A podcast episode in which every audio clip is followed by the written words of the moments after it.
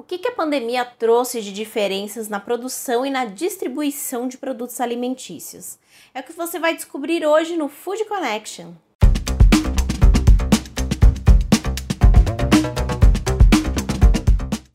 Tô de volta mais uma vez aqui no Food Connection, um programa para toda a cadeia de alimentos e bebidas. Eu sou Ana Domingues e hoje a gente vai fazer um recorte para o pessoal da indústria de alimentos e bebidas o que, que a pandemia fez de diferente e impactou na produção e na distribuição desses produtos?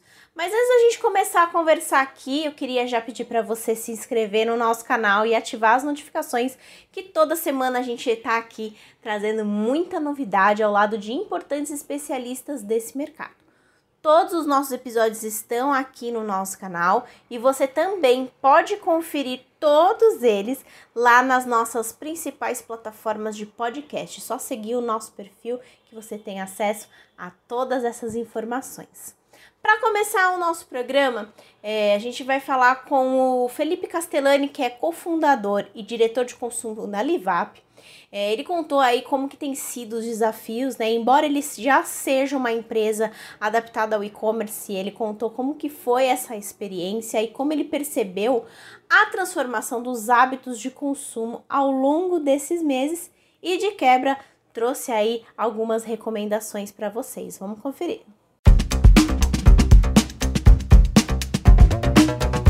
Bom, Felipe, primeiro, antes de mais nada, queria agradecer a sua participação aqui no Food Connection. E para começar o nosso bate-papo, queria né, falar um pouquinho sobre como esse ano foi está sendo desafiador e tão transformador para a indústria, né? E eu queria saber o que, que esse ano de 2020, embora tão difícil, trouxe de oportunidades para vocês. Legal, legal. Então acho que né, esse ano ele está sendo extremamente complexo para todo mundo seja em empresas que foram afetadas diretamente no aspecto negativo, como também empresas que, que tiveram algum acréscimo, né? Mas como um todo é, é, tem sido muito desafiador. Mas dentro de desafios a gente vê bastante oportunidade, né? Então assim, eu vejo muito que a pandemia ela foi um grande catalisador para tendências que já estavam em voga, né? Então, para mim, um exemplo que é muito claro é a questão de delivery e e-commerce. Então, assim, a gente, enquanto uma plataforma que atua nessas duas frentes, é, para a gente foi é, muito muito forte a resposta que a gente teve do consumidor. Então, assim, a gente teve um, um acréscimo bastante grande naquele momento, vamos dizer assim, de correria, até, vamos dizer, a segunda quinzena de março, né, que a gente teve um aumento bastante grande de vendas. E eu acho que assim, é, é, dentro desse aprendizado que a gente teve, né, para o mercado e ainda mais amplo, para o mercado como um todo, na minha visão, né, a gente conseguiria é, é, tirar esses dois pontos como os maiores aprendizados, né, que delivery e e-commerce já estavam vindo, vamos dizer assim, e foram exacerbados com esse, esse momento. Então, para a gente, a gente passou aí de, uma, de um atendimento de na casa de 8 mil, é, é, é, 9 mil, 10 mil refeições ao dia aqui na planta para 15 mil. Então foi um aumento bastante substancial.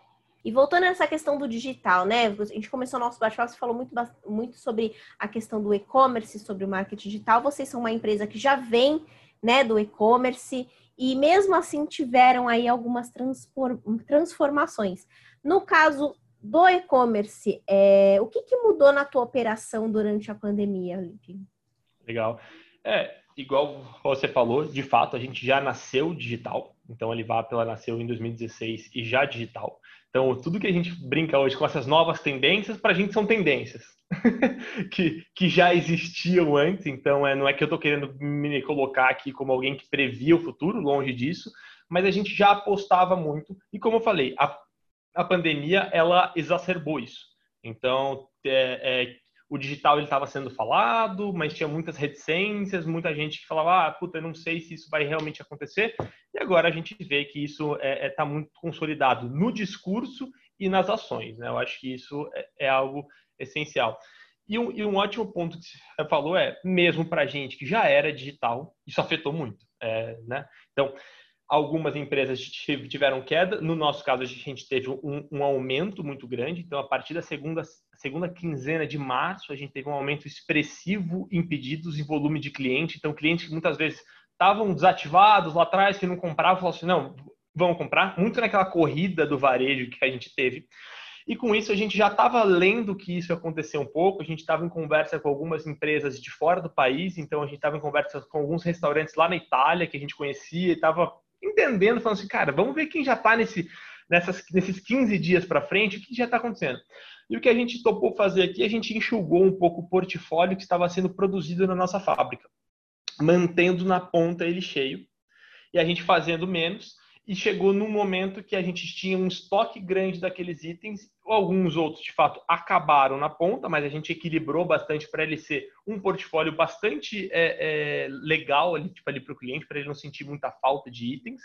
E, e, e, isso fez com que a gente, naquele momento, conseguisse equilibrar. Então, a gente suportou um, um, um acúmulo de, de, vendas muito grande, que eu lembro até que a gente ficou muito orgulhoso, que a própria Amazon estava com 30 dias para entrega e a gente só estava com seis. Normalmente a gente opera com um dia, mas a gente só estava com seis. Então, isso foi muito bacana. E depois disso, né, a gente começou a reativar esses itens, então a gente já está, obviamente, re reativando para a experiência do nosso cliente ser a melhor possível. E, além disso, a gente começou a enxergar oportunidades de mercado. Então, foi muito interessante. A gente falou: peraí, o que, que esse cliente deixou de fazer que a gente, dentro da Livap, poderia ajudá-lo? É, a gente enxergou muito isso em pães. Então, o brasileiro, em geral, tem um hábito de ir à padaria, seja para tomar o café da manhã lá, em São Paulo, isso é muito forte, né? Ou seja, para comprar aquele pão do dia e levar tipo, ele para casa, daí ele, ele come. Então, a gente trouxe a categoria de pães, que hoje ela está sendo vendida quase no Brasil inteiro, nosso, nas nossas unidades, claro. E a gente viu que teve uma força muito grande. Hoje a gente vende mais de 5 mil pães por semana. Assim. Então, é, é, é, e o cliente tem gostado muito, porque é justamente aquela saída que ele tinha, aquele hábito que ele tinha, a gente conseguiu trazer ali para casa dele, que foi muito bacana. E atrelado a isso, obviamente, a gente tem a categoria de quitanda hoje no site, né? Que as pessoas começaram a, a, cozinhar mais em casa, até essa relação com o próprio ingrediente mais forte em casa. E a gente trouxe ela, então, dentro do nosso espectro, hoje a gente não só atua na parte de refeições, de lanches, salgados e doces, mas também nessa parte de pães e nessa parte de é, legumes, verduras, folhosas. Então, é, é a alimentação num aspecto um pouco mais amplo. Então, assim, de mudança que a gente teve nesse momento foram essas. Bom, queria que você contasse um pouquinho aqui, Felipe, sobre como que você enxerga a indústria nos próximos meses. A gente vai continuar tendo essa aceleração? Com certeza. Então, eu acho que é muito difícil da gente prever o futuro exatamente do que ele vai acontecer, mas se eu fosse apostar as minhas fichas, com certeza estariam nessa frente. Então, eu acho que assim, a gente teve três pontos que foram muito acelerados nesse momento. A digitalização. Então, quem não era digital está querendo ser ou está correndo atrás para ser, e quem já era digital não abre mão. Assim, é, é, é isso, isso. Eu acho que está muito claro nesse mercado de hoje.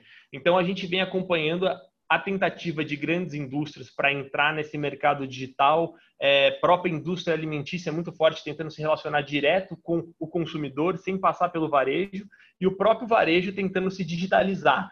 Então tem sido uma coisa muito legal de se ver isso acontecendo, mas eu sinto que muitas empresas que não eram digital, é, elas estão simplificando demais o que é ser digital. Acho que a questão de ser digital tem que ser por essência e realmente elas têm que ter um comprometimento muito grande ali. Então, é, é algo que vai acontecer, é, mas eu acho que vale muito a pena a gente relembrar do caso do varejo e trazer para o nosso setor, né?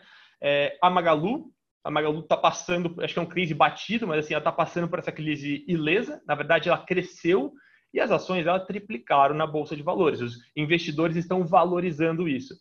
Agora todo mundo está querendo copiar, mas quanto na frente eles já estão? Então acho que vale a pena também pensar nisso. É, é, é, eu acho que é um ponto muito relevante. A busca por uma alimentação saudável e origem. Então assim isso é um ponto que é, as marcas têm que ficar muito atentas. Eu acho que é, eu, e isso emenda um pouco com, o último ponto, até que é a personalização. Então no digital é, você é diferente de uma loja física, em que você entra nessa loja e você muito provavelmente executa uma compra lá. Você entrou no restaurante, você vai consumir. É, é difícil, a não ser que seja uma praça de alimentação, você não sai para ir em algum outro lugar, você dá aquela oportunidade. Mas dentro do digital, se você não tiver a cabeça de fazer uma coisa personalizada, do seu site ter a cara do seu cliente, de você de fato se relacionar com ele, é muito provável que ele talvez nem faça a compra dentro do seu site. É muito mais fácil você sair de um aplicativo para o outro, de um site para o outro, do que quando você para o seu carro lá no supermercado, você sair e ir para o outro, que já é cômodo.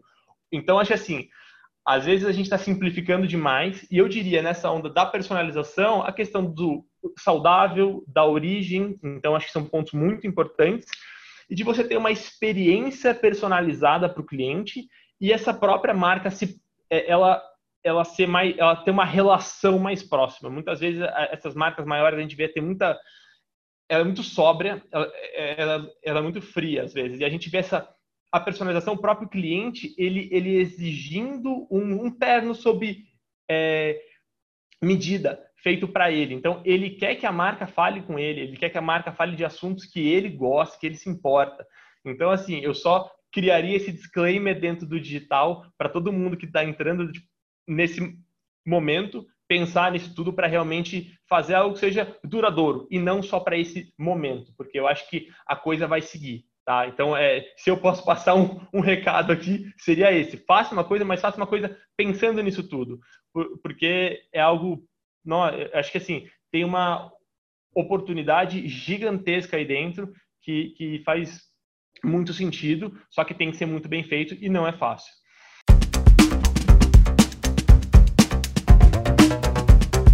Tá aí a entrevista do Felipe para vocês, bem bacana, né?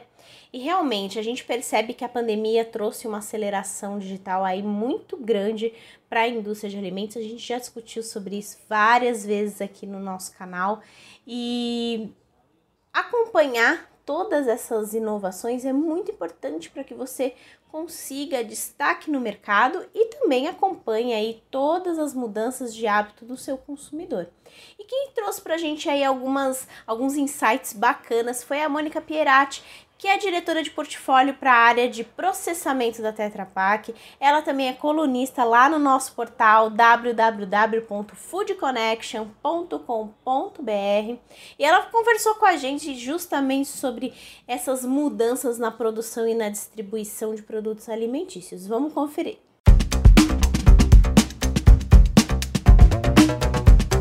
Queria agradecer a sua participação no Food Connection, tratando aí de um assunto tão importante, que é sobre a, essa transformação da indústria, né? E 2020 a gente pode dizer que foi um ano da transformação, não só é, em questões econômicas e financeiras, mas também o consumidor teve que se adequar a esse novo normal, esse isolamento social, e com isso o, o hábito de consumo dele também né, se adequou e se transformou e vem se transformando ao longo desses meses. Eu queria saber o que, que isso traz de oportunidade para a indústria, né, quando a gente pensa nesse mercado alimentício. Olha, Primeiro, boa tarde. É um prazer estar aqui com vocês, é, podendo dividir um pouco da nossa experiência, né, e vivendo junto com todos, porque todos nós estamos vivendo nesse contexto, né, nessa, nesse ano 2020 tão diferente para todos nós. Mas sem dúvida, é, isso está gerando uma grande oportunidade para a indústria, sim, está. Quando a gente pensa na parte do, dos produtos com maior valor nutricional, coisas que a vida do dia a dia, né, o corre-corre fazem com que a gente, a gente muitas vezes não, não coloque muita atenção no que a gente consome, né, na forma como a gente consome. Então, isso dá uma, uma grande oportunidade para produtos com maiores valores é, nutricionais. Então, empresas de ingredientes, parceiros nossos, têm dado um olhar, nossos clientes estão muito atentos a isso, porque é uma necessidade. Enquanto você não tem uma vacina, de que forma que você, como indivíduo, você vai é, tratar essa situação? Então, você vai se cuidar mais, ou você vai tomar remédio, ou você vai buscar. É, é, você vai consumir mais água, você vai consumir produtos que possam, te, de uma certa forma, te proteger. Né? Então, quanto a isso, eu acho que esse, essa, esse contexto está muito favorável para produtos com valor nutricional, que tenham mais é, uma função de, da parte imunológica, né, uma atuação na parte imunológica, que possam, de uma certa forma, é, resguardar a gente como indivíduo, né? E porque no dia a dia, no final, temos em casa uma família que está trabalhando, que está estudando, né? Que tem que é, se alimentar corretamente e que tem que continuar né, nesse novo formato o que, que a gente já pode prever para os próximos, próximos meses em mudanças na produção industrial? Bom, com relação à produção industrial, existe toda uma questão de, de qualidade, né, de controle de qualidade que já é uma necessidade, por exemplo, em empresas como a Tetra Pak, isso é mandatório, né, eu acredito que empresas é, de médio porte, de, de, pequeno porte, que até então não haviam levado isso em consideração, vão ter que passar a, a, a priorizar essa, esse pilar qualidade, então esse é um, no ponto de vista de, de produção, e no ponto de vista vista do que está sendo produzido, no ponto de vista da, da pessoa que está operando com essa linha de produção. Então, tem todo um enquadramento que precisa ser feito de, de, de qualquer forma para que tudo seja muito bem resguardado. Não é?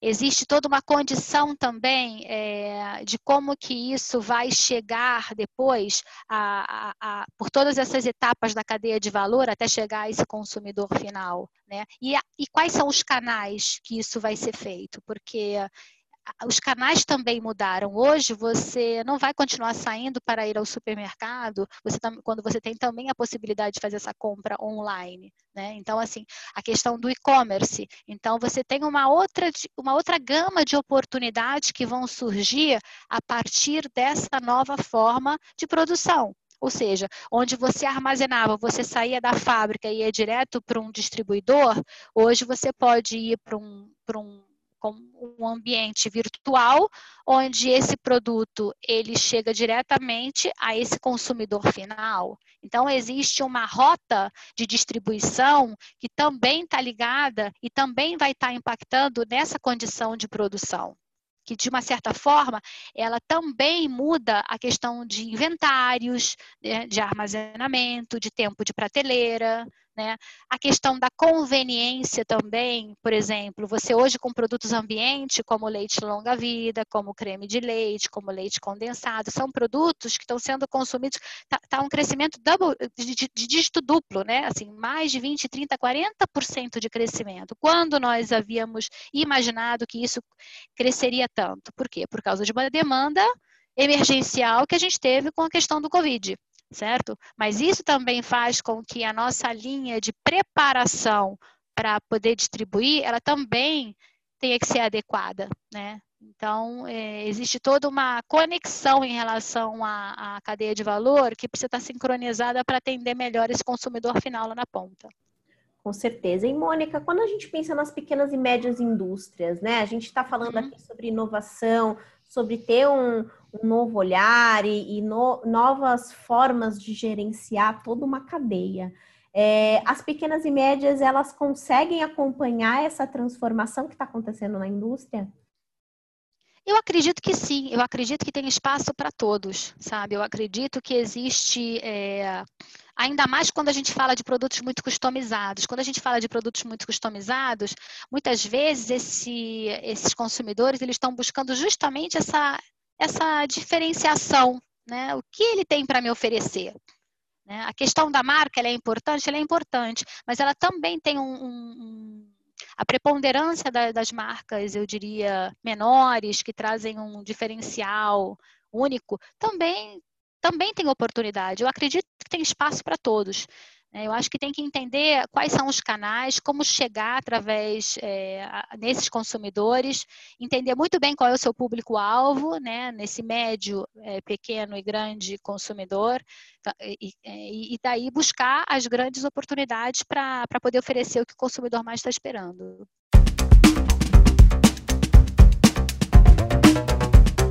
Como que tem sido aí na sua indústria? Quais foram os impactos que a pandemia trouxe, as mudanças e as transformações?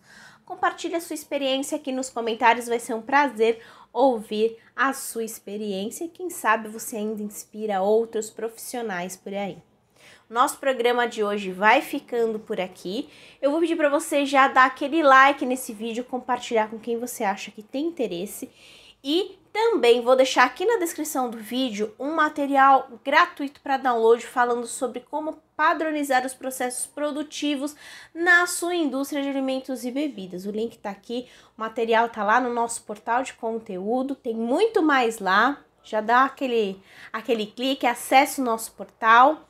E essa semana eu ainda volto com muito mais informações. Até logo!